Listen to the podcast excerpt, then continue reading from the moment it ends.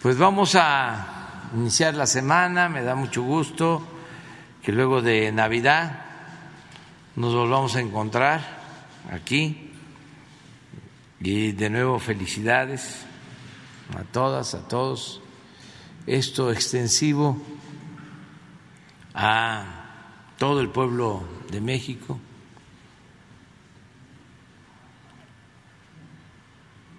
Los reportes que tenemos en general es que hubo mucha tranquilidad, que hubo paz, no hubieron hechos eh, lamentables, graves. Desde luego siempre hay eh,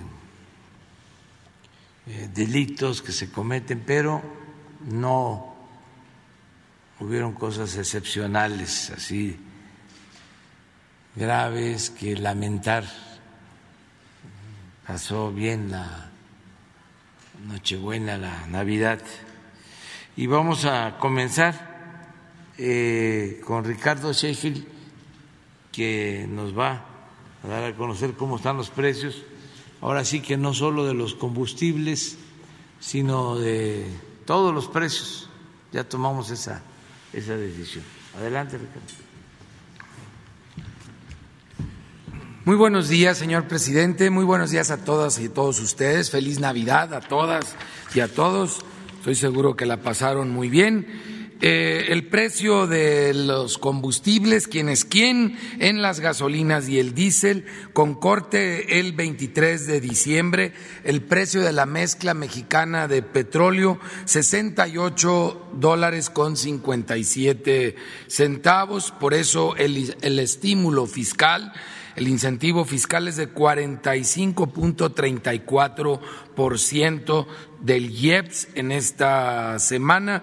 El promedio del precio de la regular por litro, 20 pesos 58 centavos. El de la premium, 22 pesos 58 centavos. Y el del diésel, 21 pesos con 78 centavos. Las tres marcas que dieron más caro con el margen más alto la semana pasada, Redco, Chevron y La Gas. Mientras que las tres más económicas, Rendichicas, ExxonMobil y Orsan. Y vamos a ver por cada uno de los tipos de combustibles para la gasolina regular. El precio más alto con el margen más alto, Oxogas en San Nicolás de los Garza, Nuevo León, 22 pesos con 55 centavos por litro. Siempre andan en el promedio normal de margen y de precio, pero ahora se fueron a un margen de 3 pesos con 90 centavos. No sé qué les picó esta semana a los de Oxogas, comparado con G500, con un margen de 15 centavos por litro, en Mérida, Yucatán, tiene un precio al público de 19.69 por litro. Y no tiene mucha ciencia, si quieren subir mucho el margen, pues van a tener que subir el, el precio y nos van a afectar a los consumidores. De la premium e, es de Shell, la más cara, con el margen más alto, aquí en la Ciudad de México, en Iztapalapa, 24 pesos con 99 centavos por litro, un margen de 3 pesos 41 centavos, mientras que para la premium, la más económica, es de franquicia Pemex, en La Paz, Baja California, 21 pesos con 70 centavos por litro, un margen de 27 centavos. Para el diésel, la más cara con el margen más alto, Pemex en Talpa de Allende, Jalisco, 24 pesos con 90 centavos por litro, 2 pesos 42 centavos de margen, comparado con los 15 centavos de margen de franquicia Pemex de Mérida, Yucatán, 21 pesos con 31 centavos.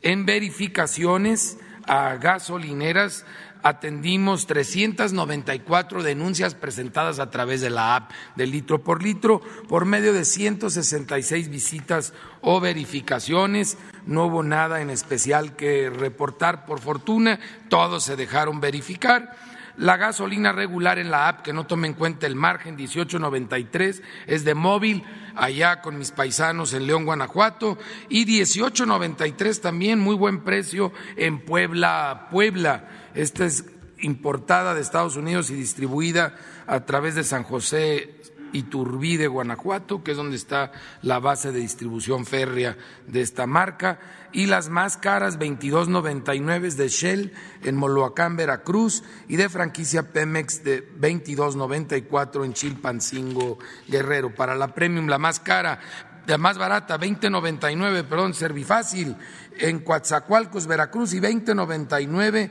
en también de Servifácil en Centro Tabasco. Las más caras, 25.89 de Shell en Iztapalapa aquí en la Ciudad de México y 25.49 de Pemex en Mascota, Jalisco. Para el diésel, la más barata 20.05 de móvil en León, Guanajuato y 20.18 por litro de móvil en San Andrés, Puebla. Las más caras 24.93 de Pemex en Talpa de Allende, Jalisco y 23.95 de G500 en San Pedro, Mistepec. Esos de Jalpa de Allende, Jalisco abusan porque no hay muchas gasolineras en la zona. Eh, eso está mal. Ojalá vuelvan a ser solidarios, ya se habían portado bien con los consumidores un buen tiempo. Vamos a ver el precio del gas LP, en el gas LP, el precio promedio internacional convertido a pesos por kilo sería el, con corte el 22 de diciembre 23 pesos con 52 centavos. Sin embargo, el promedio de los 145 precios máximos es 21.79 por kilo. Esto es para cilindros de gas LP. Y para tanques estacionarios, el precio promedio de las 145 regiones en el país es de 11 pesos 71 centavos para estacionarios y mismo día 22 de diciembre, 12.56 por litro sería el precio internacional. Y tenemos precios abajo de los máximos eh, en cada una de las 145 regiones. Tenemos ejemplos en México, Hidalgo, Guerrero, Oaxaca, Jalisco, Zacatecas y San Luis Potosí para tanques estacionarios. Use Gas Coacalco en Coacalco, Estado de México, 10 pesos con 41 centavos por litro, mientras que el precio máximo es de 11 pesos con 69 centavos. Y en el caso de los cilindros de gas, hay ejemplos por abajo del precio máximo de la región en Hidalgo, en Tlaxcala, en Guerrero, en Yucatán, en Oaxaca. Y tenemos el ejemplo de Flama Gas en Mineral de la Reforma Hidalgo con un precio al público de 20 pesos 31 centavos cuando es de 22 pesos con 8 centavos el precio máximo, casi dos pesos por abajo del precio máximo. Gracias por hacer ese apoyo, dar ese apoyo a los consumidores en esa región. 803 eh, verificaciones o visitas que realizamos a expendedores de gas LP 794 eh, salieron bien, nueve con algunos problemas eh, en las básculas eh, que fueron cerradas, 13, 13 de ellas y de vehículos en cuanto a la medición de la carga, 6.6% de los cilindros en mal estado y de las 803 todos estaban respetando el precio máximo de la región, una política que determinó el presidente Andrés Manuel López Obrador muy efectiva ya en los hechos del día a día en el caso del gas LP. ¿Quiénes quieren los precios de los productos de primera necesidad? Recuerden, es un paquete de 21 productos de primera necesidad y es la comparación dentro de cuatro regiones de acuerdo a la regionalización que hace el Banco de México. Vamos a ver las más caras. Soriana Super en Benito Juárez, aquí en la Ciudad de México, es de las más caras. Mil diecinueve pesos con noventa y cinco centavos los 21 productos en las cantidades que platicábamos la semana pasada y también entre las caras, la Comer, aquí en la Ciudad de México, en la Cuauhtémoc, mil once pesos con cuarenta centavos, Soriana Hiper, en Lerma, Estado de México, novecientos noventa y un pesos con noventa y cinco centavos. ¿Quiénes son las más económicas? Vuelve a salir la Central de Abastos de Iztapalapa, aquí en la Ciudad de México, el paquete en setecientos setenta y cinco pesos con diez centavos, son precios al menudeo Obviamente en la central de abastos vas y compras el frijol en una, en un lugar, en un local, eh, compras el melón en otro local, compras la tortilla en otro local, porque así está organizada la central de, de abastos. Eh, normalmente todas ellas en la periferia de las manchas urbanas, pero también Bodega Horrera en León, Guanajuato, el paquete 942, 44 pesos con 25 centavos, y Soriana Hiper también en León, Guanajuato, 949 pesos con 15 centavos, para que aprovechen por allá mis paisanos. Y eh, en la región que abarca Baja California Sur, Aguascalientes, Durango, Jalisco, Michoacán, San Luis Potosí, Sinaloa y Zacatecas, las más caras Walmart es Walmart Revolución en Guadalajara, Jalisco, 996 pesos.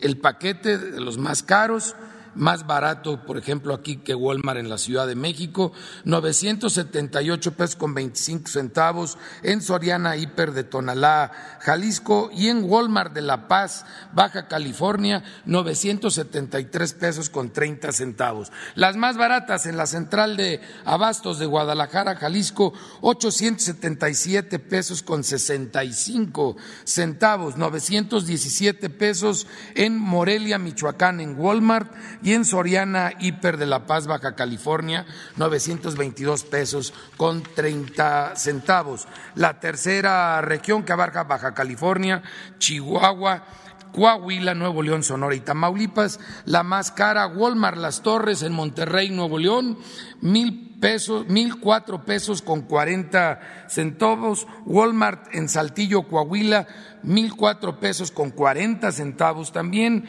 Eh, ahora sí que igual de caro en los dos lugares, y Soriana Hiper en San Nicolás de los Garza, Nuevo León, 991 pesos con 80 centavos. Las más baratas, la Central de Abastos de Monterrey, Nuevo León, otra vez, 741 pesos con 41 centavos, pero Soriana Hiper, también en Monterrey, 928 pesos con 25 centavos, y Ley en Hermosillo, Sonora, 942 pesos con 55 centavos. Y por último, tenemos los precios de la zona de Campeche, Chiapas, Guerrero, Oaxaca, Quintana Roo, Tabasco, Veracruz y Yucatán del sureste, Mega Soriana en Campeche, Campeche, 984 pesos con 80 centavos el paquete, Mega Soriana de Tabasco en el municipio centro, 981 pesos con 25 centavos, y Soriana Hiper en Mérida, Yucatán,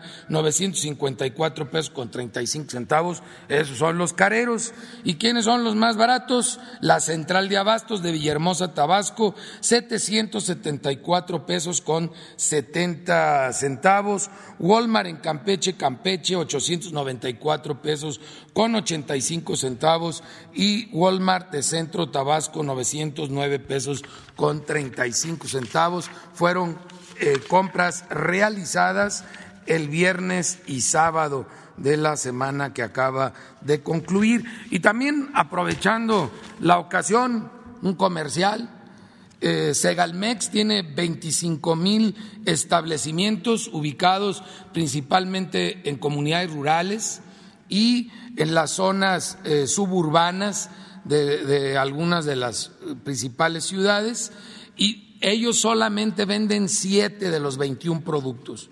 Pero en estos siete de los 21 productos los van a encontrar 14.84% más barato que los precios de centrales de abastos. Segalmec no es un, no es un competidor, no tiene subsidios, ningún subsidio, pero tampoco obtiene ninguna utilidad. Vende al costo y es comprador de mayoreo. Eh, queremos presentarles un breve informe del comportamiento de Profeco en las redes sociales y de la revista del consumidor. En 2018 teníamos 32 millones de seguidores en Facebook, subimos a 97 millones en este año que está cerrando. En Twitter empezamos en 16 millones en el 2018 y estamos en 43 millones de seguidores de nuestras cuentas de Twitter y en Profeco TV es un canal en YouTube de 14 millones subimos a 83 millones de seguidores, 43% son hombres, 56% son mujeres, la mayoría de ellos entre los 25 y los 44 años de edad. En la revista del consumidor, en el 2017 había 136 mil seguidores de la revista impresa, la cual se dejó de imprimir en el año 2020. La revista digital pasó de tener 11 millones de seguidores a 78 millones de seguidores en tres años, por eso ya no la imprimimos en, en papel, ya se salvaron muchos, muchos árboles y el crecimiento en tres años fue del 600%. Estamos muy contentos con la revista del consumidor. 36% de los que leen la revista digital son hombres. 64% son mujeres, nos siguen más mujeres y nos siguen más mujeres jóvenes, 27% entre 25 y 34 años de edad, 18% entre 35 y 44, la mayoría de ellas mamás. Y ahí es donde hemos estado difundiendo la campaña que presentamos aquí hace 14 meses de la transformación empieza con lo que llevas a tu mesa, lo que papá y mamá llevamos a la mesa de nuestras casas y que es en este caso la primera campaña que fue con la guayaba. El personaje central es una fruta, verdura o proteína animal que se produce en México y que está en abundancia en ese mes. Por tanto, al haber abundancia de ese producto nacional, es lo más económico que podemos comer. En enero del 2020, el señor presidente Andrés Manuel López Obrador nos hace la indicación de que trabajemos en este proyecto en junio del 2020 a través de mesas de trabajo con la Secretaría de Salud, Economía, Educación, Bienestar y Agricultura se diseña esta campaña que arranca en octubre del 2020 de la mano con SADER, con Agricultura y con Segalmex. En esta campaña, SADER nos dice cuál es el producto que en ese mes está más disponible en todo el país y en consecuencia es el más económico. Esa es la estrella de nuestra campaña, una fruta, una verdura o una proteína, una por mes. La que es de temporada, la que está barata y abundante, y preparamos un platillo sabio, dos o tres recetas rápidas, económicas, sabrosas, saludables, sobre ese producto que está en abundancia, además de una tecnología doméstica, algo que podamos hacer para preservar en casa ese producto. Hasta ahorita hemos trabajado con 22 ingredientes de temporada a lo largo de 14 meses, ya 15 con este mes de diciembre. La guayada la mojarra tilapia, el atún, carne de res, jitomate, calabacitas, naranja, chile serrano, aguacate, limón, mango, cebolla, plátano, manzana, pera, melón, durazno, brócoli, coliflor, lechuga, caña, papa, todo orgullosamente mexicano, producido en ese mes en abundancia y que fue la estrella de la campaña en cada mes. Y en total se han producido 15 videos documentales que los pueden ver todavía en Internet, todos están en consulta permanente, 20 videos de platillos sabios, recetas muy buenas, se las recomendamos.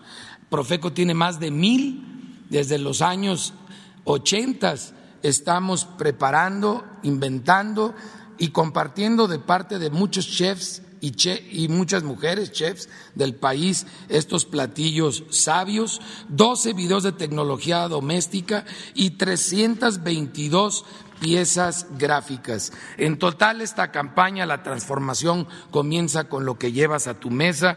A través de la revista del consumidor ha alcanzado a 800 mil personas. A través de YouTube, 9.3 millones, es donde están las recetas y las tecnologías domésticas. Y a través de las redes sociales, Facebook, eh, Twitter, eh, y, y, Telegram 30.5 millones.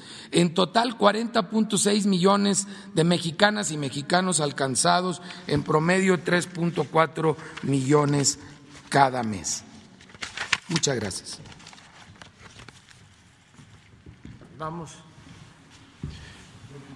Adelante. Ah, esperamos los videos. La Secretaría de la Defensa Nacional informa los avances en la construcción del Aeropuerto Internacional Felipe Ángeles al 27 de diciembre del 2021. En la torre de control y servicios de extinción de incendios se realizan trabajos de aplicación de soldadura final en estructura del radar meteorológico. Asimismo, se continúa con el equipamiento de consolas de controladores en la cabina de control y de mobiliario en edificios administrativos, en el estacionamiento y terminal intermodal de transporte terrestre, en el estacionamiento para vehículos de alquiler, se realiza el montaje de vigas principales y secundarias de estructura metálica, el tendido de lámina los acero y el colado de firmes de compresión. En la terminal de combustibles y red de distribución, se lleva a cabo la aplicación de estuco en acceso monumental y la colocación de bases para estructura de paneles en el campo fotovoltaico. En redes eléctricas, voz y datos, en la central de cogeneración se lleva a cabo la instalación de los motogeneradores, tendidos de concreto hidráulico en el patio de maniobras. Asimismo, se continúa con la conformación de terracerías para el tendido de concreto en las subestaciones de radioayuda y tableros de metal clad. A la fecha, se han generado 139.910 empleos civiles, bajo el control, dirección y supervisión de 195 militares. Faltan 84 días de construcción.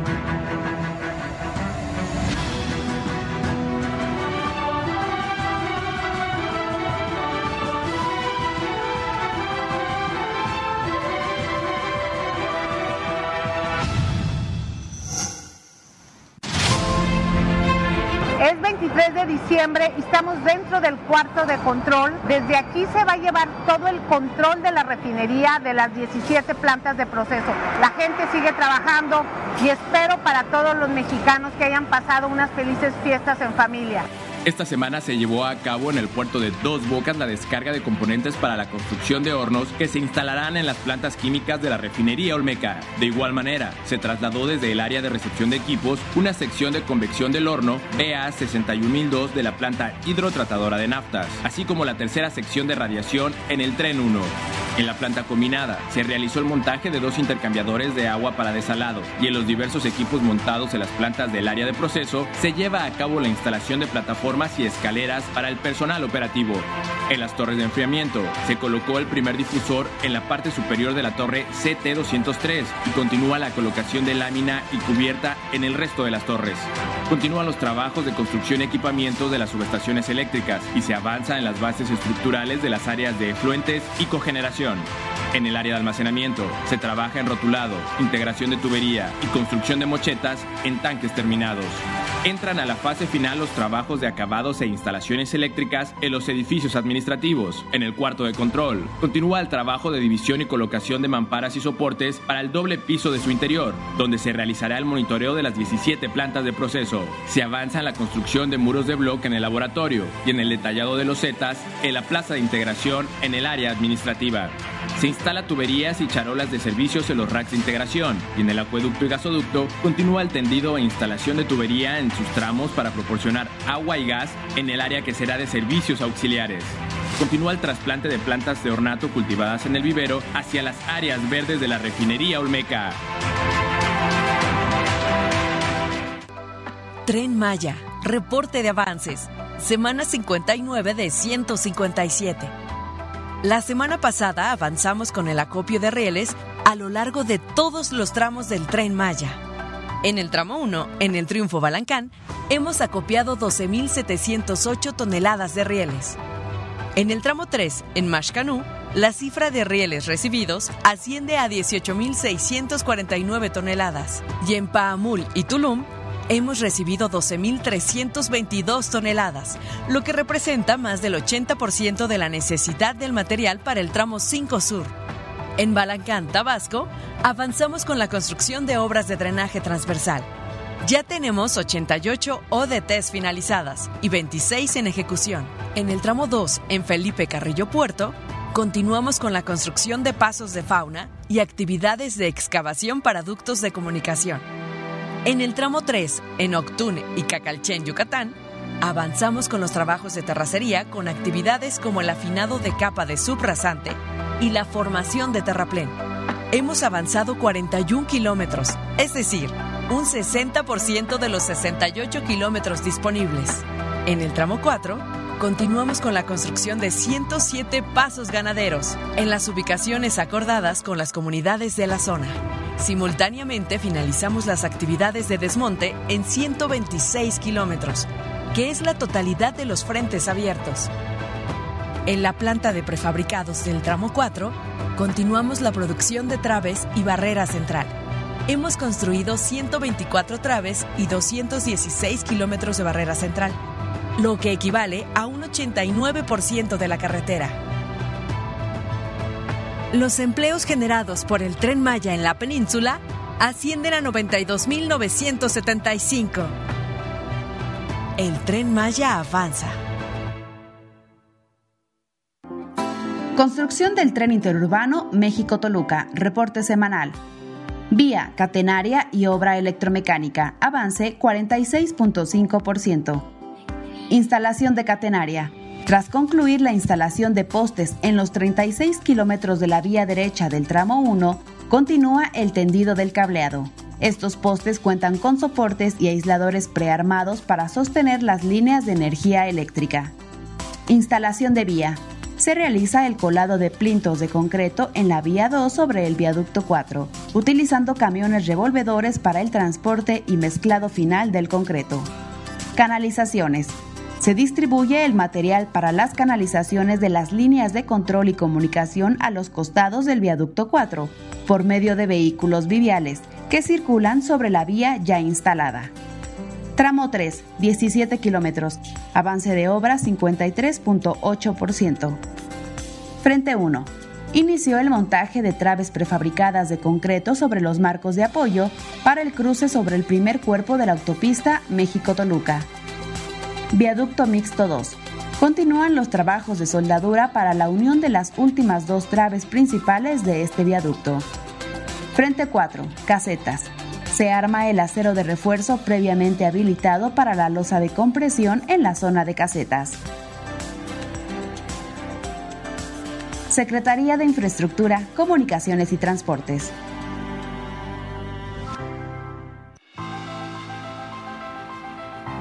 La Comisión Nacional del Agua informa los avances del Parque Ecológico Lago de Texcoco.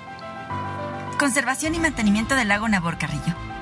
Avanza el enrocamiento del talud en el lado sur del lago, así como los trabajos de desasolve del canal interior y el perfilado interno y externo en el bordo.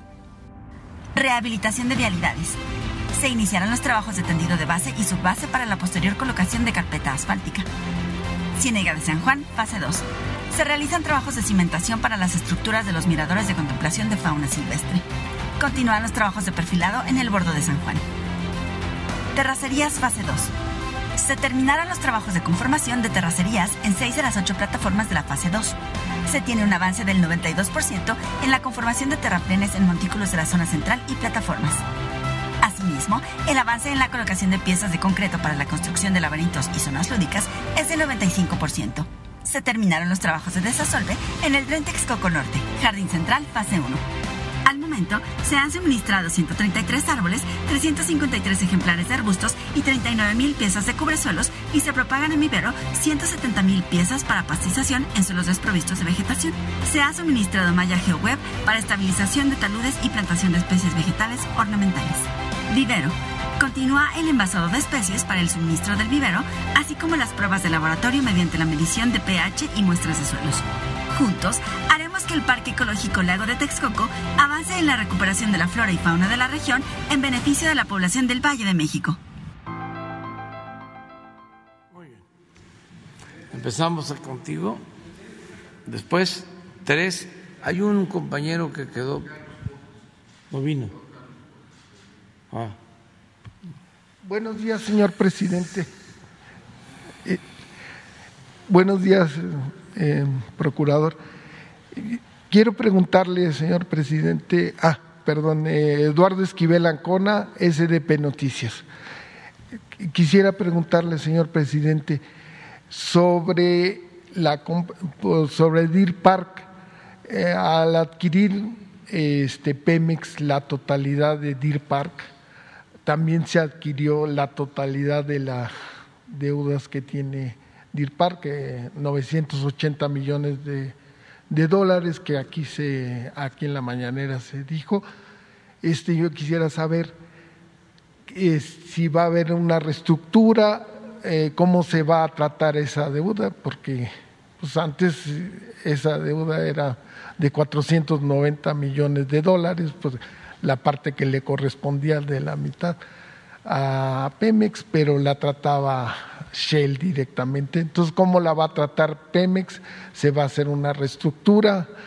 Yo me imagino que esa, esa deuda este, mm, está, bien, eh, está bien fondeada, está porque las tasas de interés en Estados Unidos son ahorita muy, muy bajas, los créditos, y los tiempos han de estar eh, acorde con las necesidades. Este, este, eh, según hemos investigado eh, en, en, SDP, pues sí fue una verdadera ganga cómo se compró esta, esta refinería, porque es muy productiva, es muy buen negocio para México. Cuando en 1993, cuando se adquirió la primera parte, se adquirió en 11 mil millones de pesos. Si los hacemos a precios corrientes, este, ese precio sería 89 mil millones de pesos, lo que costaría actualmente sumándole la inflación. Entonces, sí fue, sí fue una buena compra, ¿no? Lo que, lo que se está haciendo, pero sí me gustaría saber cómo se va a tratar esta, esta deuda y cómo la van a, solventar, pues son 490 millones más que va a tener que pagar Pemex de su parte. Sí, este, están las dos eh, opciones, el liquidar la deuda, se tienen los recursos para eso, se hizo una reserva del presupuesto porque hubo un ahorro el año pasado y se apartó eh, dinero para la compra de la refinería y para el inicio de la coquizadora de Tula. Hubo este ahorro y se decidió tener ese dinero disponible. Pero eh, Hacienda va a valorar lo que más conviene, por lo que tú estás señalando, por eh, el precio del dinero, las tasas de interés, si esa deuda se contrajo a intereses bajos, eh, y nosotros tenemos que pagar otro tipo de deuda a intereses más altos, pues yo pienso que Hacienda optaría por pagar eh, la deuda en los tiempos que se contrajo. Pero todo depende del convenio, de los acuerdos que se tengan. Lo que yo sí puedo decir es que en enero se liquida completamente. Ya en enero se cierra la operación. Sí. Eh, deben ustedes saber, todos los mexicanos, de que cuando se hizo la oferta y se llegó al acuerdo, quedaba pendiente el trámite de la autorización del gobierno de Estados Unidos. Bueno, la historia se eh, remota a meses atrás, se vino la crisis de la pandemia y eh, empezaron a ofrecer refinerías. Shell ofreció vender algunas refinerías, pero no esta, por lo que tú estás eh, mencionando, Deer Park. Les eh, ofrecimos comprar la parte de México, la parte de, Shell, eh, y lo que nos interesaba era esa refinería. Si ellos aceptaban venderla, nosotros eh, la comprábamos. Afortunadamente aceptaron. Eh, nosotros tenemos que agradecer eso a Shell porque ha cumplido con todos los compromisos que se han hecho a lo largo de esta operación y eh, se firmaron los acuerdos de compraventa, se fijó el precio, se aceptó, pero faltaba el permiso. Eh, nos llevó un poco de tiempo el permiso, porque queríamos liquidar la refinería en diciembre. Sin embargo, se pidió una ampliación del trámite que habíamos hecho conjuntamente el gobierno de México, Pemex y Shell, para que el gobierno de Estados Unidos otorgara el permiso.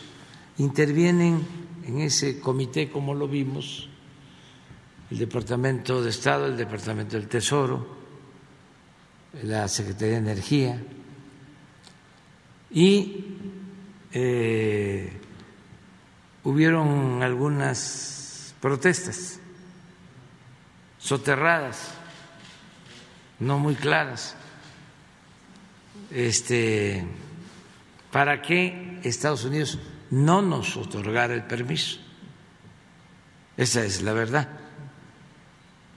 Incluso hasta en los últimos días eh, leí que una tintorería presentó una denuncia. Me acordé de aquello de el pastelero de Tacubaya. Eh,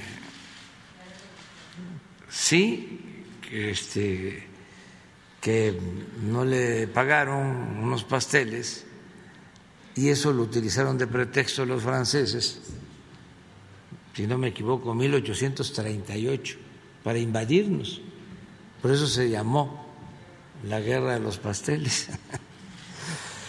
Entonces, una tintorería. Pero desde luego habían intereses de allá y de acá y de aquí. Es cosa nada más de ver la prensa, ¿no? De México, de cómo se frotaban las manos para que no nos dieran la autorización. Hay muy buena relación y hay confianza entre los gobiernos de Estados Unidos y México. Y por eso se emitió el fallo la autorización, pero a destiempo, no fue en los términos originales, sino se tuvo que ampliar el plazo. Pidieron más información, este, porque todavía no sabemos qué alegaban pero con mucha transparencia entregamos todo, de dónde iba a salir el dinero, el origen del dinero, por qué este, decidimos comprar la refinería, en fin, toda la historia. y por eso no nos alcanzó el tiempo, porque queríamos ya pagarla este año. Sin embargo, ya se acordó, como está eh, autorizado, pagarla en enero y tenemos eh, el recurso para hacerlo.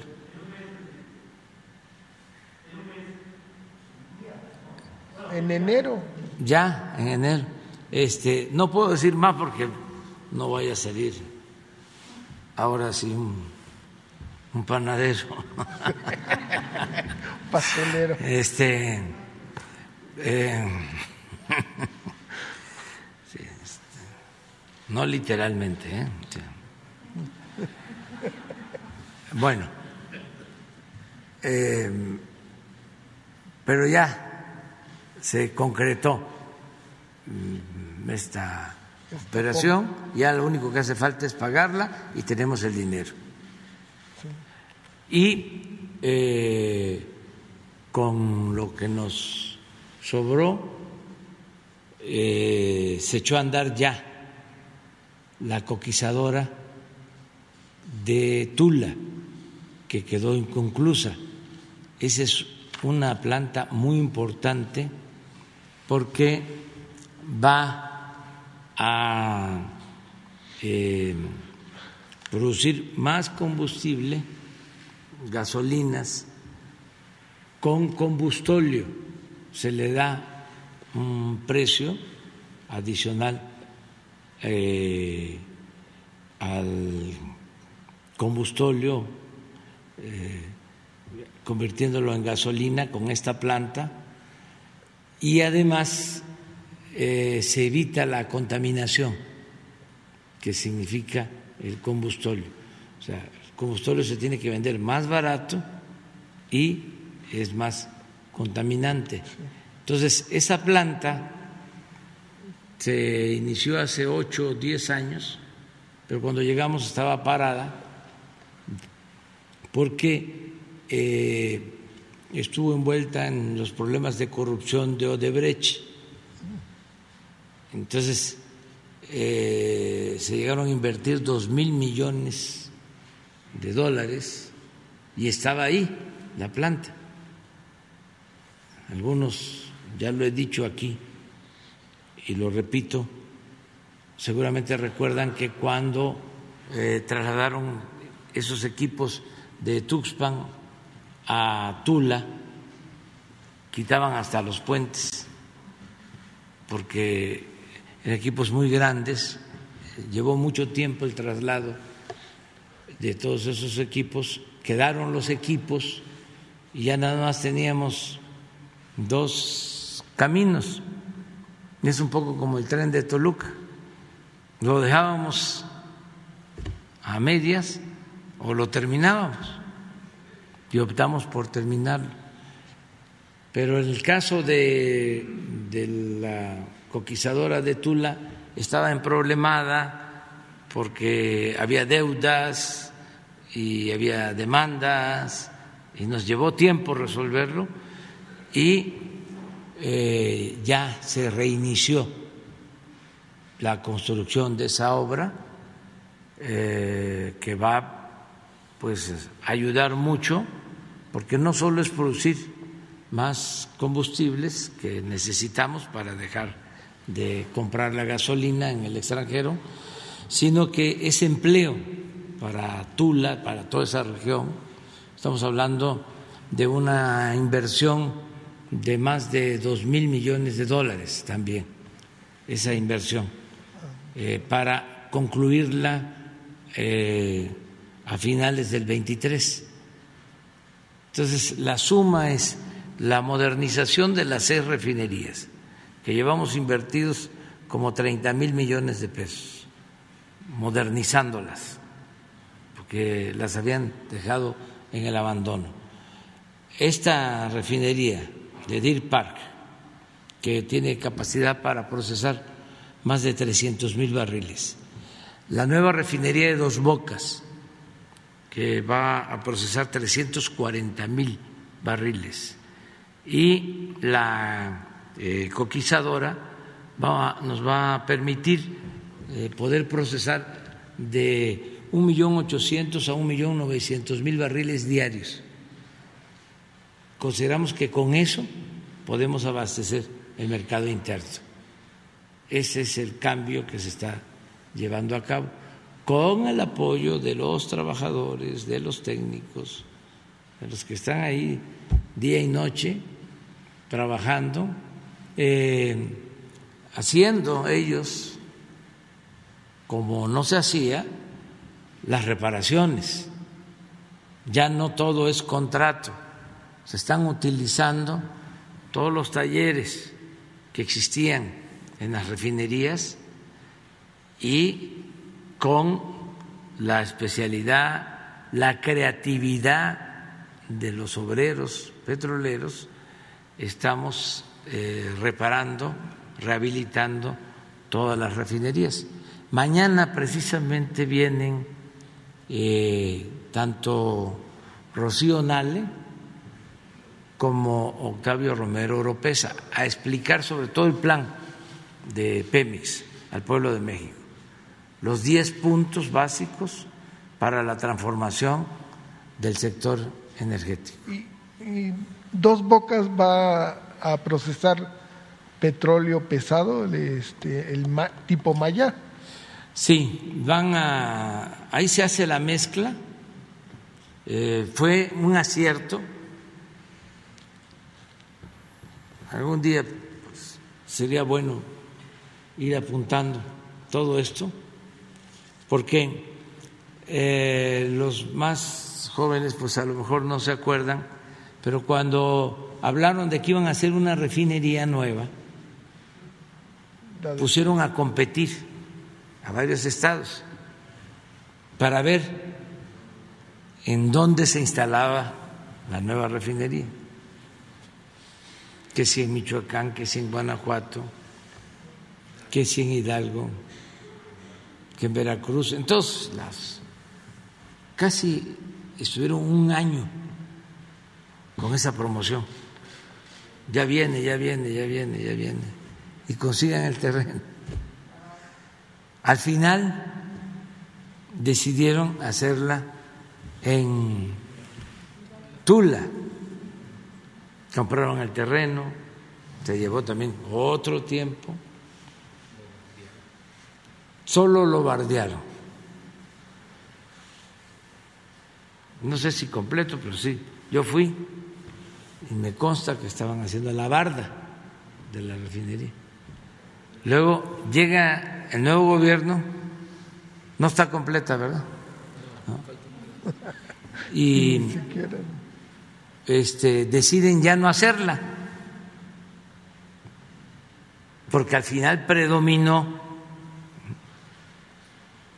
la eh, creencia, el criterio de que es mejor comprar las gasolinas que producirlas aquí. Y también pues fue una eh, excusa y se canceló, quedó el proyecto, este, y el terreno y todo. Así fue. Cuando a nosotros nos toca decidir sobre en dónde hacer la refinería, tomamos la decisión de hacerla en dos bocas. ¿Por qué? Porque ya dos bocas era la terminal de eh, petróleo más importante del país. Dos bocas llegan este, todos los ductos, tanto de tierra como del el mar de Campeche, y ahí se almacena el crudo de todas las especificaciones, el crudo ligero, el crudo pesado ahí se hacen las mezclas. Entonces yo siempre digo que la política es suerte. Maquiavelo decía que era virtud y fortuna, y fortuna es suerte. Entonces, de suerte, encontramos ahí un terreno de Pemex que no sabíamos que existía. Cuando empezamos a indagar, se encontró que el terreno era de Pemex. ¿De cuándo hicieron el puerto? Para la exportación del petróleo. Adquirieron una superficie mayor. Fue como cuando descubrimos de que no habían privatizado las líneas férreas del tren del sureste. Imagínense cómo me puse de contento, porque habían entregado todo, pero ni la del istmo ni la del sureste las habían concesionado, porque siempre digo, y es cierto, de que el sureste no les interesaba ni siquiera para robar. Entonces, entregaron todo, pero eso no, ahí lo dejaron. Y por eso estamos haciendo el tren Maya. Si no, hubiera sido muy difícil conseguir el derecho de vía. Por eso se hizo la refinería en dos bocas. Entonces, va a tener, por tu pregunta, eh, la mezcla de crudo que requiere. Pemex ahora su inversión eh, la va a orientar a extraer el petróleo que requieren nuestras refinerías.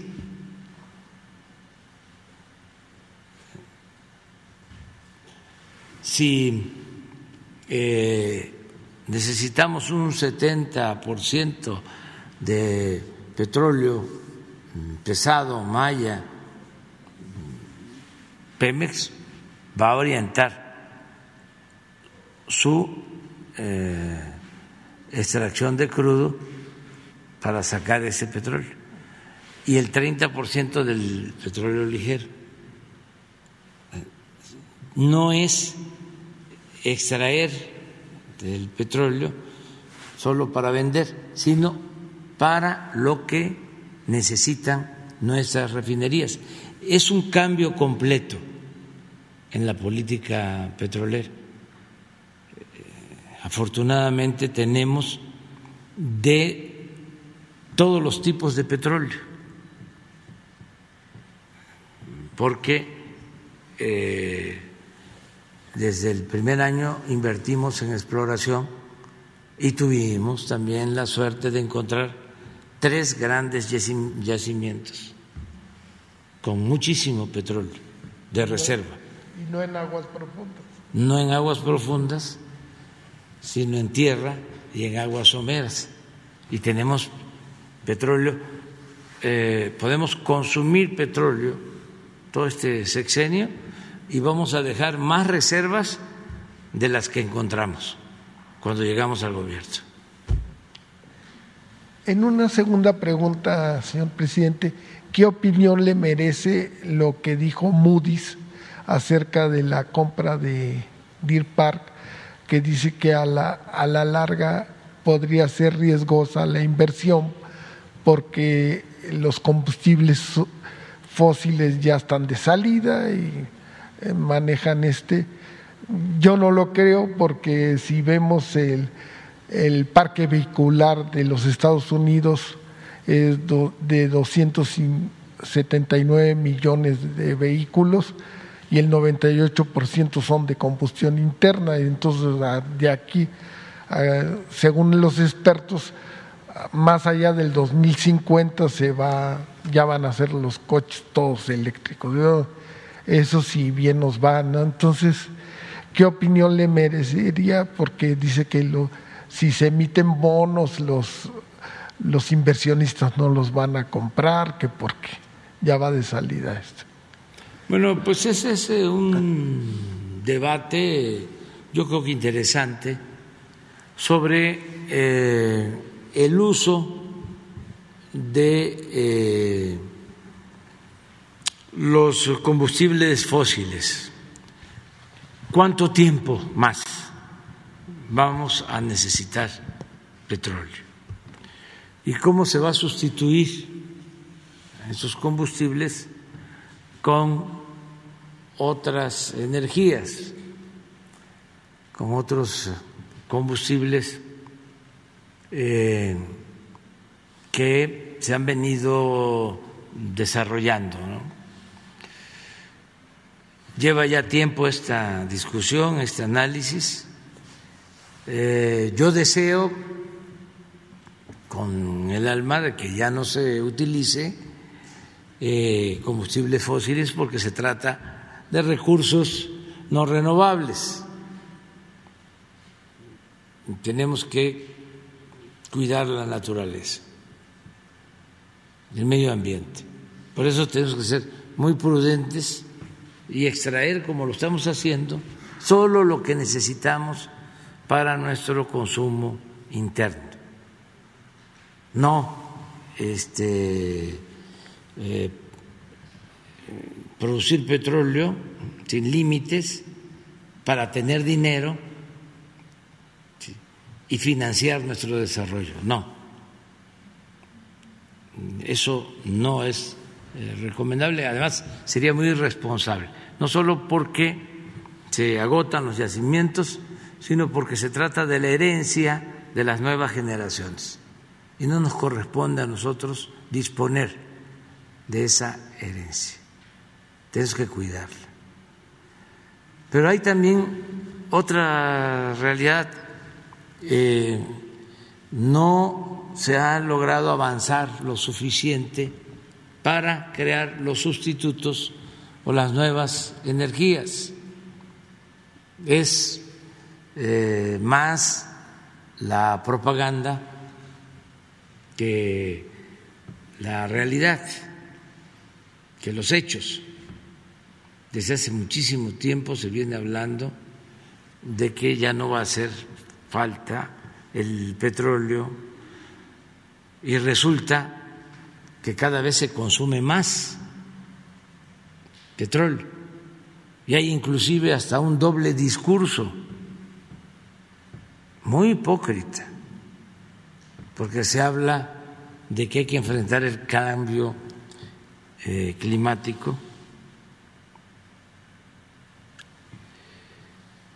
pero se está promoviendo que se extraiga más petróleo al mismo tiempo. por los intereses económicos que existen en el mundo. Entonces, hay cumbres sobre el cambio climático, pero casi eh, al mismo tiempo países productores de petróleo están llevando a cabo acuerdos a veces sin eh, consenso de países productores, grandes potencias deciden producir más.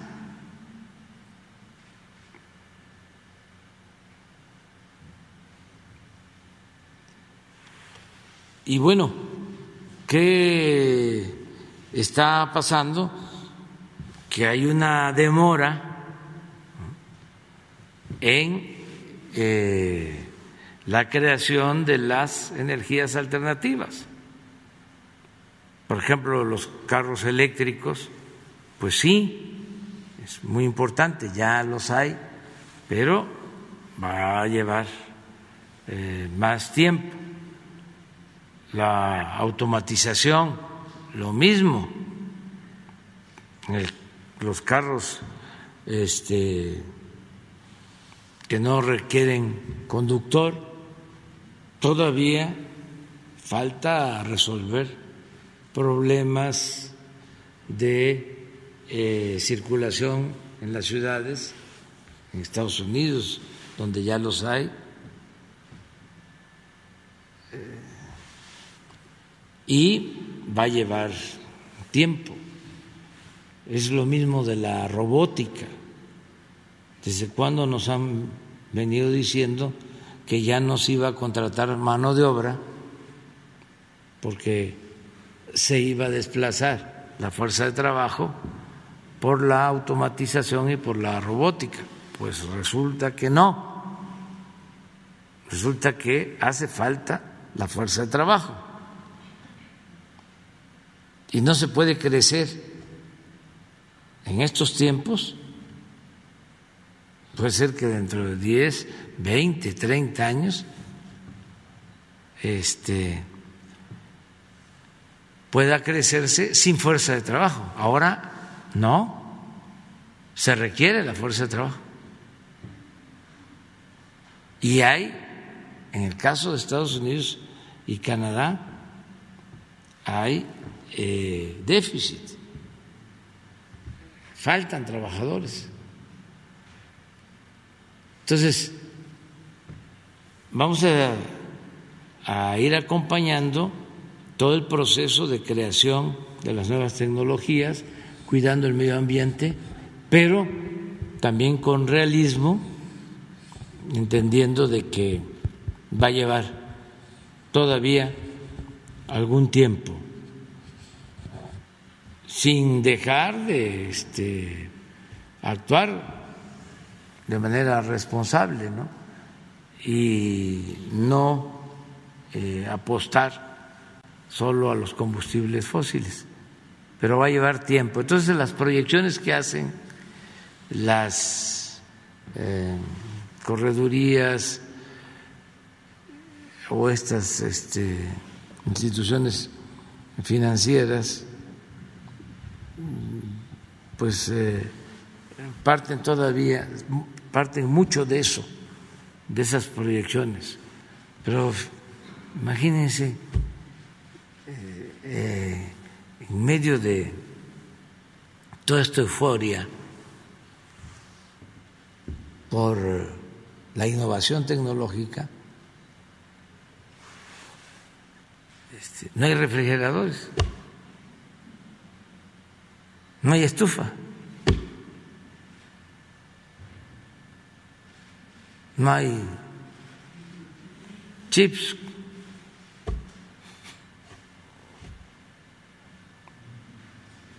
O sea,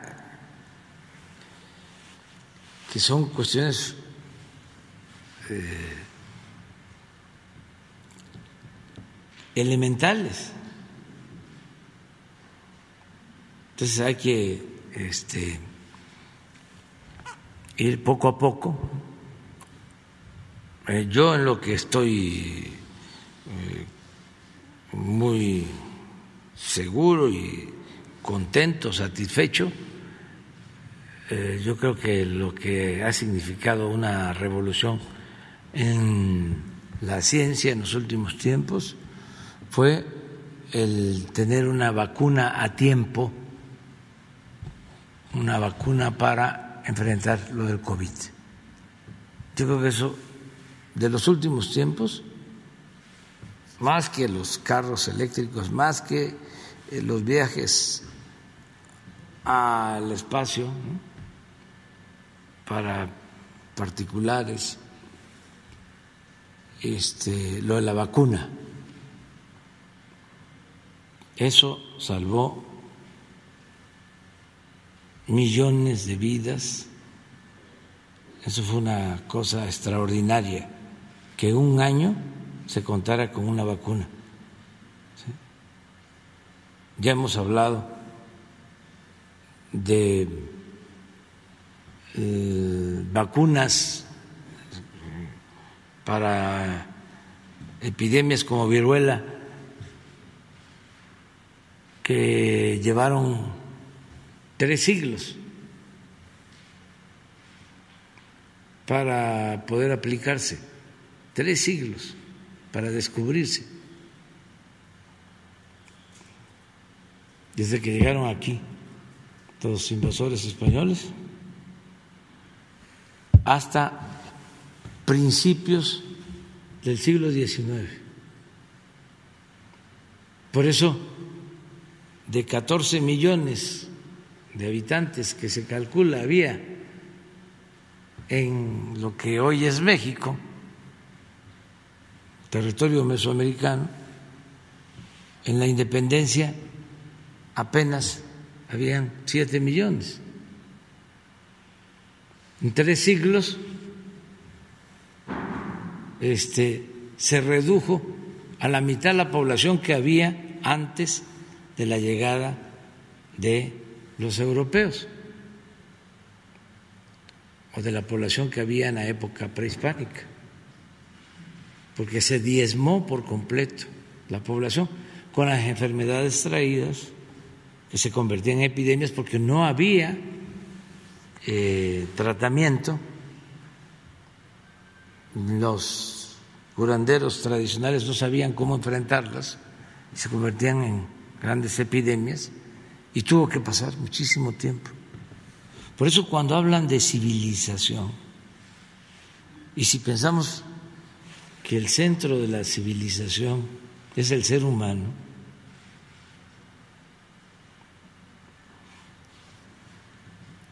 tenemos que preguntarnos, ¿hubo civilización?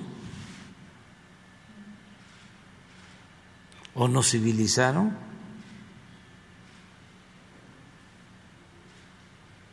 Sí este, no aumentó la población. Ya no hablemos de otras cosas, porque siempre se argumenta, bueno, pues aquí, el palacio, la catedral, las ciudades mineras,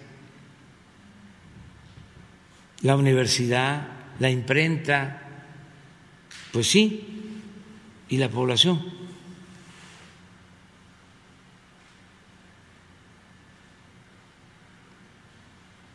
¿Qué pasó con la población? Son temas interesantes. Y luego está el otro asunto más profundo. ¿Por qué pensar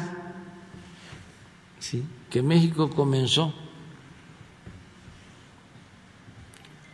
a la llegada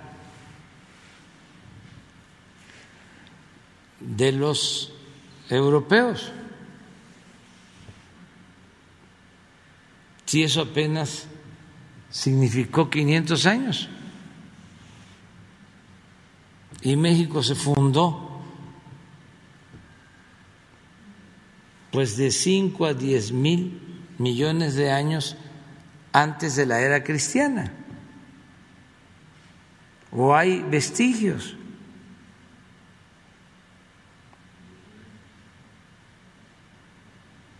Diez mil años, sí. Diez mil años, exactamente. O sea, lo de Calakmul que hablábamos, son pinturas de 350 años, 350 años, 350 años antes de Cristo. Si vamos esos 300 más eh, 1.500, pues son 1.800 años antes de que llegaran los españoles. Entonces no somos herederos de grandes civilizaciones, de grandes culturas.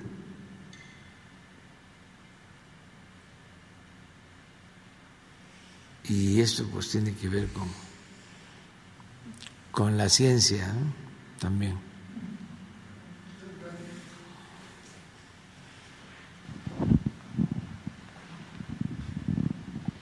Gracias, presidente. Buenos días. Preguntarle eh, sobre esta comunicación que emitió ayer el INE luego de las denuncias penales del presidente de la Cámara de Diputados en contra de los consejeros que votaron a favor de aplazar este ejercicio de revocación de mandato. Ellos eh, consideran que se les vulnera su independencia, que se les intimida. Eh, ¿Qué opina usted? ¿Se tiene que dirimir este asunto eh, como un asunto penal o bien dejarse en, la Corte que ya suspendió provisionalmente este acuerdo del, del INE? Pues yo pienso que debe ser la Corte del Poder Judicial, tanto el Tribunal Electoral como el Poder Judicial, que resuelva, no penalizar nada. Yo creo que cometieron un error y lo tendrían que reconocer porque se opusieron a un mandato constitucional y actuaron de manera antidemocrática. Pero en política hay que saber rectificar, no caer en la autocomplacencia. no aferrarse.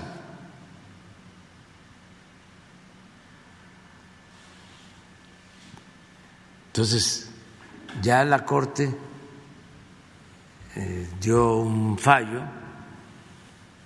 para que continúe el proceso de revocación del mandato, que se cumpla con eso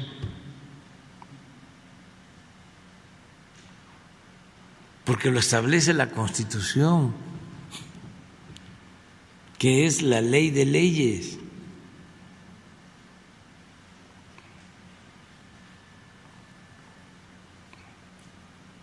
Y lo demás, pues no lo considero conveniente.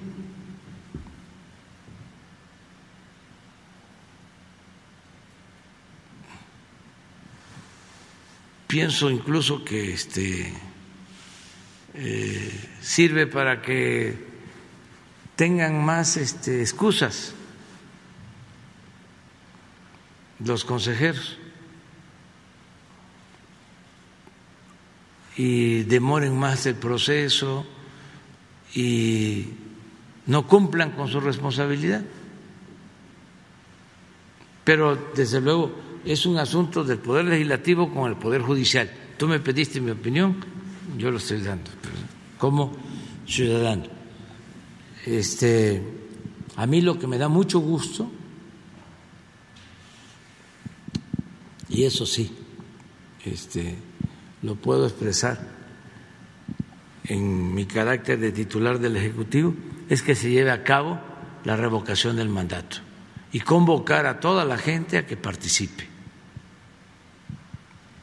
que todos participemos ese día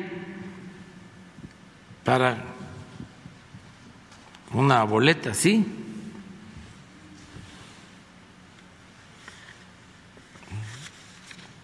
Tachemos. ¿Es sí o no?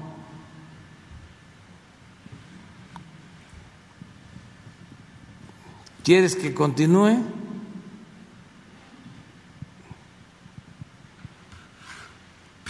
Sí. ¿No quieres que continúe el presidente en su cargo, que renuncie? No, no quiero.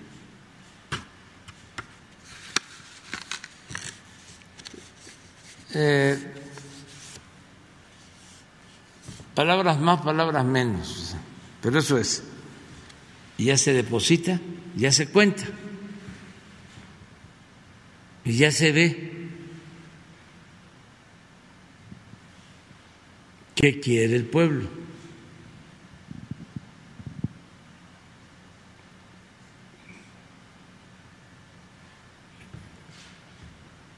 Ese ejercicio es el más importante de todos. Ya lo hemos dicho muchísimas veces. Es el pueblo el que decide.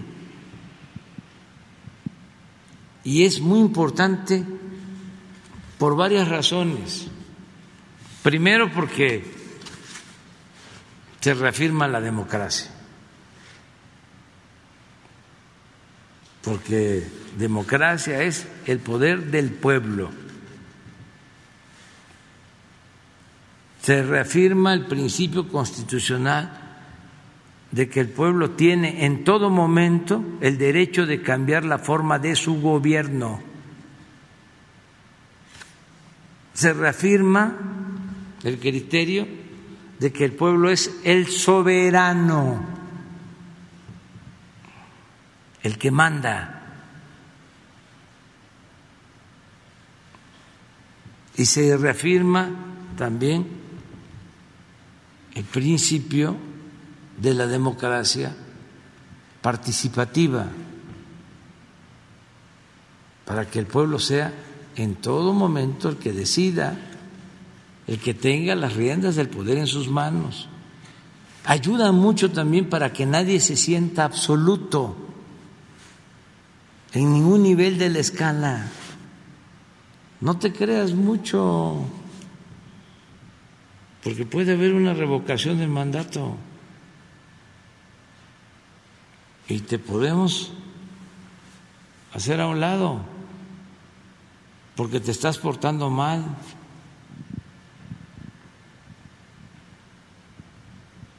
Porque no estás entendiendo que debes de gobernar obedeciendo y agarraste el cargo para enriquecerte y agarraste el cargo para actuar con autoritarismo. Entonces, para afuera. Es importantísimo el presidente, el que la gente vaya y participe. Y hay algo también que es lo que a los conservadores, a los fifís,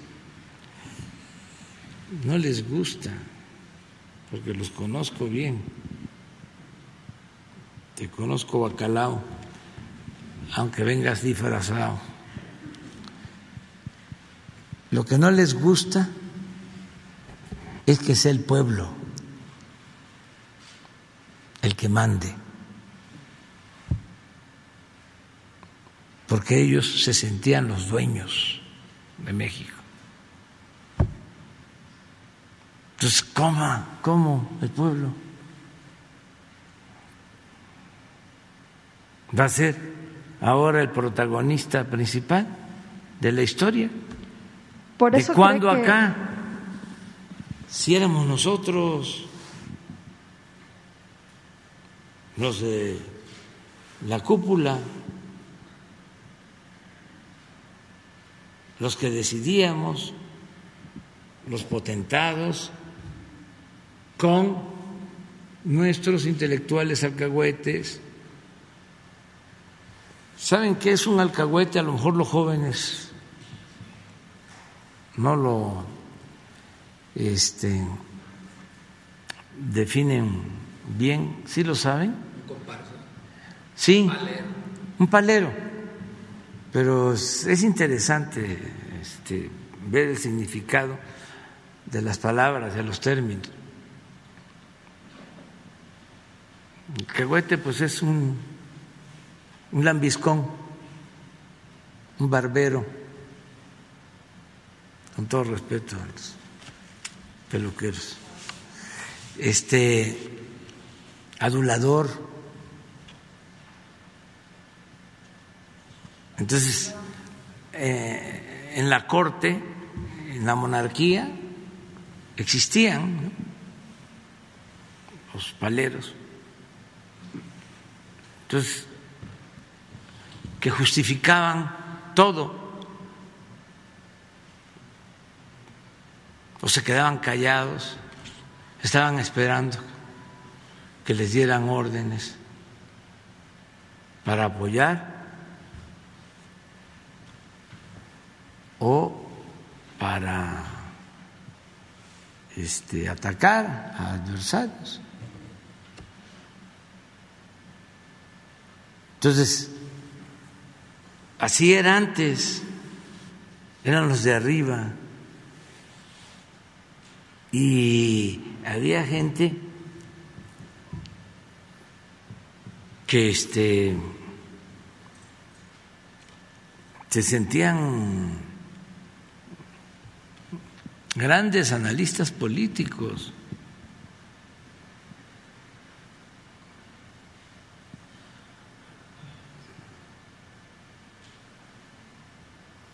conocedores.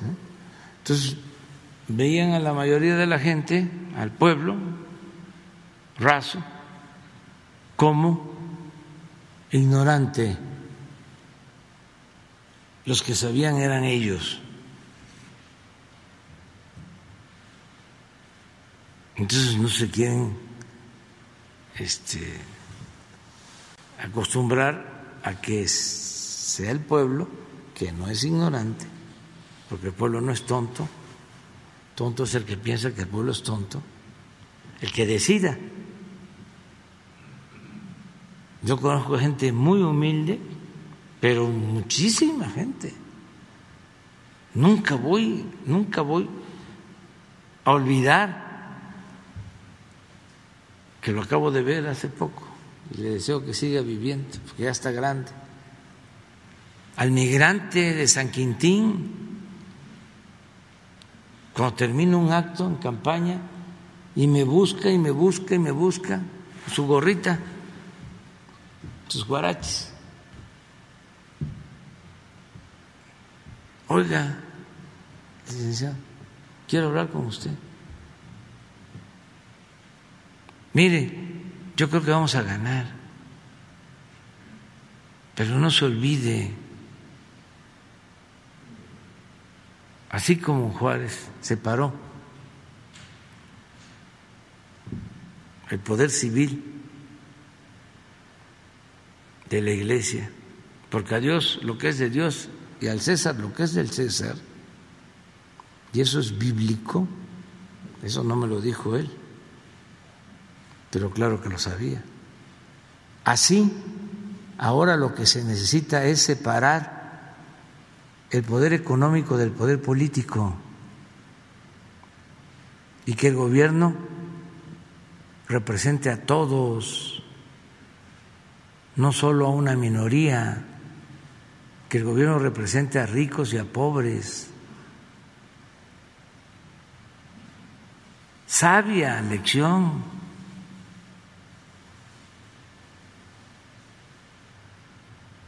¿Ustedes creen que un doctor bueno, algunos sí, para no generalizar, pero es muy raro que un doctor en ciencia política, en filosofía, en economía, tenga a lo mejor lo puede elaborar y este, llegar a esa conclusión, pero decirlo de esa forma tan sencilla y tan clara, no. Eso es sabiduría pura. Es como lo de Morelos. Escriba usted ahí Señor licenciado Andrés Quintana Roo, usted que es un hombre de letras, ponga ahí que se aumente el salario del peón. Pero escríbalo bien porque usted es un letrado. No, señor, le decía Quintana Roo. Lo voy a poner así. ¿De qué mejor manera? Que se eleve el salario del peón, que se eduque al campesino, al hijo del campesino igual que al hijo del más rico hacendado, que haya tribunales que protejan al débil de los abusos que comete el fuerte. Pues esos son los sentimientos de la nación. Entonces, a tu pregunta, eh, que sea la gente la que decida, que sea el pueblo, que ya se terminen las denuncias y todo este tipo de acusaciones y que ya este, se organice. Tengo información y agradezco mucho porque a pesar de esos obstáculos y de la polémica, ya se reunieron 10 millones de firmas. 10 millones de firmas. Se sobrepasó lo que exige la ley. Ahora le va a corresponder a los del INE revisar que sean firmas auténticas, las que no sean auténticas, este, separarlas, desecharlas, pero muchísimas. ¿Esto qué significa? Pues que la gente quiere participar, pero no solo en esta consulta, la gente quiere ser tomada en cuenta siempre.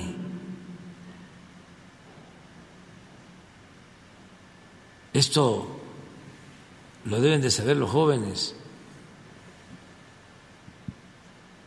A la gente siempre hay que preguntarle y para no equivocarnos lo mejor es preguntar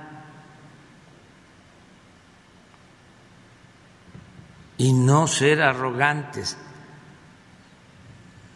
La politiquería tiene que ver con darle la espalda al pueblo, con no tomar en cuenta al pueblo, con pensar de que el pueblo en política no existe. Para los jóvenes. No se puede ya, o va a ser efímero el que puedan dedicarse al noble oficio de la política sin tener vinculación con el pueblo. Ya no es el tiempo de antes, de que para hacer política se tenía que quedar bien con los de arriba. Andar ahí este con los mayores y aprendiendo ni siquiera cosas buenas, sino mañas. Hay que tener los pies en la tierra, siempre y hablar con la gente y ser muy respetuoso con la gente y tenerle amor al pueblo. El que no le tiene amor al pueblo, que no se dedique a la política, que se dedique a otra cosa.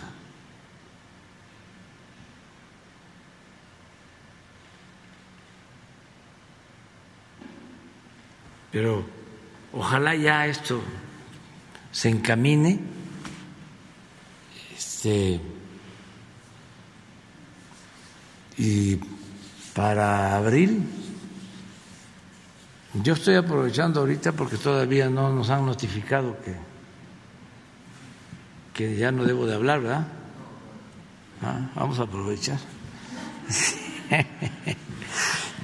Cuando ya nos digan que no se puede, ya nos quedamos callados, pero sí es muy importante, aunque sea este, hasta el 10 de abril que ya se sepa, que se sepa que eh, va a haber esta consulta y que va a ser un domingo y que no quita mucho tiempo. Decir como cuando se va a votar, igual. Y ahí se va a depositar la urna. Y es voto libre y es secreto.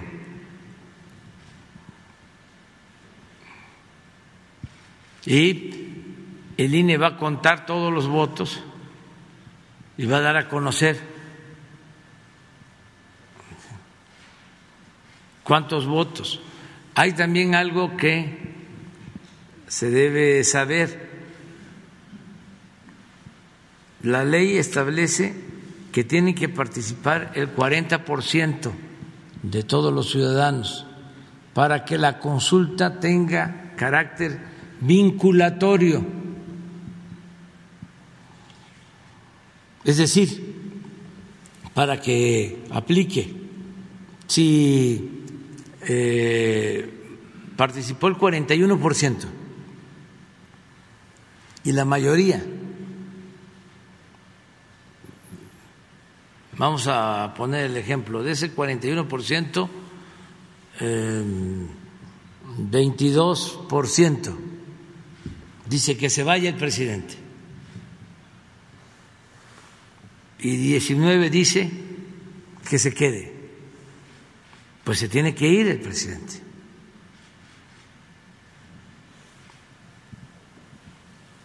Pero hay que salir a votar para que se llegue al 40%, porque si no se llega al 40%,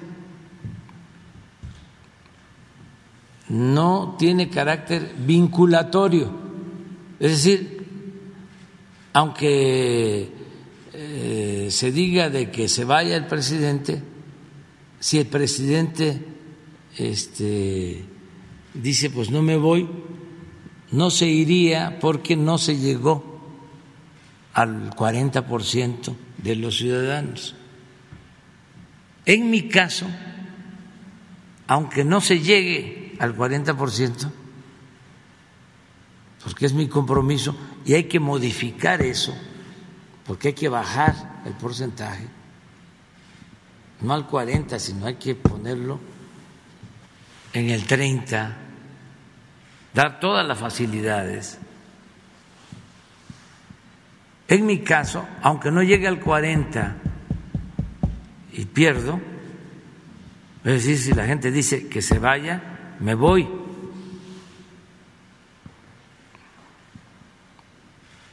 ¿Por qué? Porque no se puede gobernar sin el apoyo, sin el respaldo del pueblo, y menos cuando se está llevando a cabo una transformación. Si no tiene un apoyo del pueblo, no pudo hacer nada. Lo tumban a uno si quiere uno hacer algo. Los grupos de intereses creados, los grupos de presión dominan. Entonces, ¿para qué estar sin hacer nada, solo de pelele, de florero? de adorno. Y yo llegué a la presidencia para transformar, para que las cosas cambien de verdad en beneficio del pueblo. Entonces, ojalá y participen todos para que se pase el 40% y así eh, se tenga más legitimidad. también eso es importante. Cuando el pueblo dice, si queremos que continúe, pues fortalece al gobierno y un gobierno fuerte no autoritario, sino fuerte por su respaldo popular, puede llevar a cabo cambios importantes. Entonces está interesante lo que estamos viviendo actualmente. Presidente, y solo un par de cosas más. Eh, ¿Qué va a pasar con las empresas que otra vez este año despidieron trabajadores para recontratarlos en enero? Ya dio a conocer el Seguro Social que ocurrió este fenómeno que usted ha denunciado aquí varias veces. Y si recibió este fin de semana algún reporte sobre el avance de Omicron, esta nueva variante del coronavirus, qué tan rápido ha avanzado en México y la semana pasada decía el presidente de Estados Unidos, Joe Biden, que se iba a hacer un plan conjunto con México para el refuerzo, supongo, en la frontera, si ya se tiene claridad sobre este eh, plan que sería con Estados Unidos. Gracias. Sí, este, sí ha habido eh, una disminución en la contratación, o mejor dicho, han cancelado contratos de trabajadores en este mes Estamos llevando a cabo un seguimiento. Yo espero que para el jueves ya tengamos un informe de lo que sucedió y vamos a informar este, a todos cómo se comportó eh, diciembre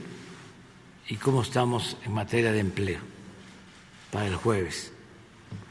Acerca de el COVID, o esta nueva variante. Ya se ha registrado en México, no mucho, no son muchos los casos. Lo que tenemos como información es de que no han aumentado eh, los contagios y lo más importante no se han incrementado los fallecimientos. Eso no quiere decir que este, pueda darse una situación especial, pero toco madera. Hasta ahora no hemos tenido problema. el reporte de ayer, ¿por qué no pones la de cómo este, la lámina de ayer?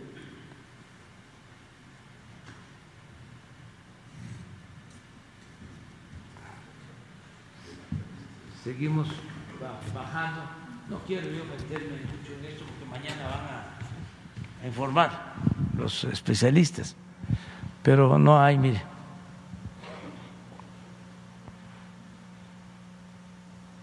Nada más para que la gente lo sepa de manera muy general, no hay aumento y la ocupación en camas generales está muy baja, afortunadamente, 13%, y en camas de terapia intensiva con ventilador, 11%. Hace un año, que ya ni me quiero acordar, porque ahora fui a Palenque, estuve allá el 24 en la noche. El año pasado no fui, porque estaba la situación tremenda, muy lamentable, muy triste. Entonces, pero el año pasado, solo aquí en la ciudad, llegamos a traer 95% de ocupación.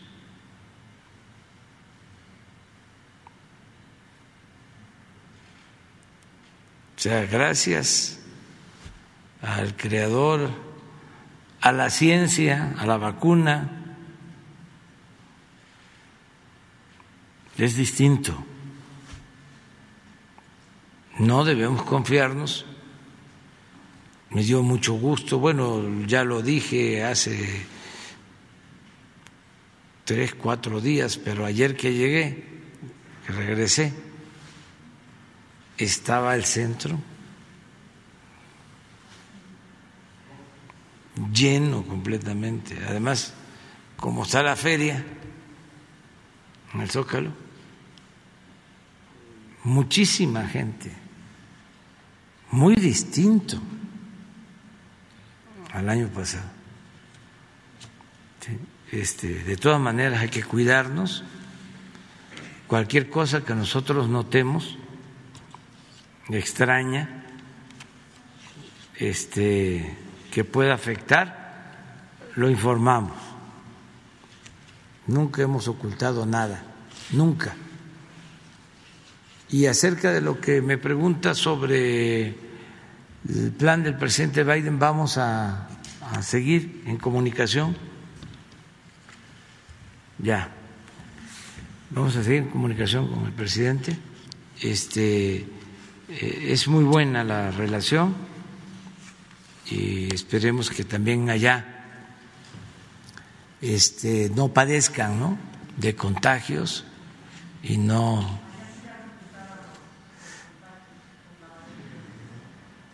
Sí, pero eh, no fuera de control tampoco, pero sí hay más contagios. Y les deseamos que ellos puedan salir adelante este, como buenos vecinos, además que nos han ayudado mucho, nos han mandado vacunas y lo mismo deseamos para otros eh, países. En el caso de América Latina eh, no hay eh, muchos contagios, te está registrando más presencia de la nueva variante en Europa y en Estados Unidos, pero aquí poca sin embargo, sí hay. Y mañana se va a informar sobre eso. Ya me tengo que ir porque tengo. Tengo actividad, sí.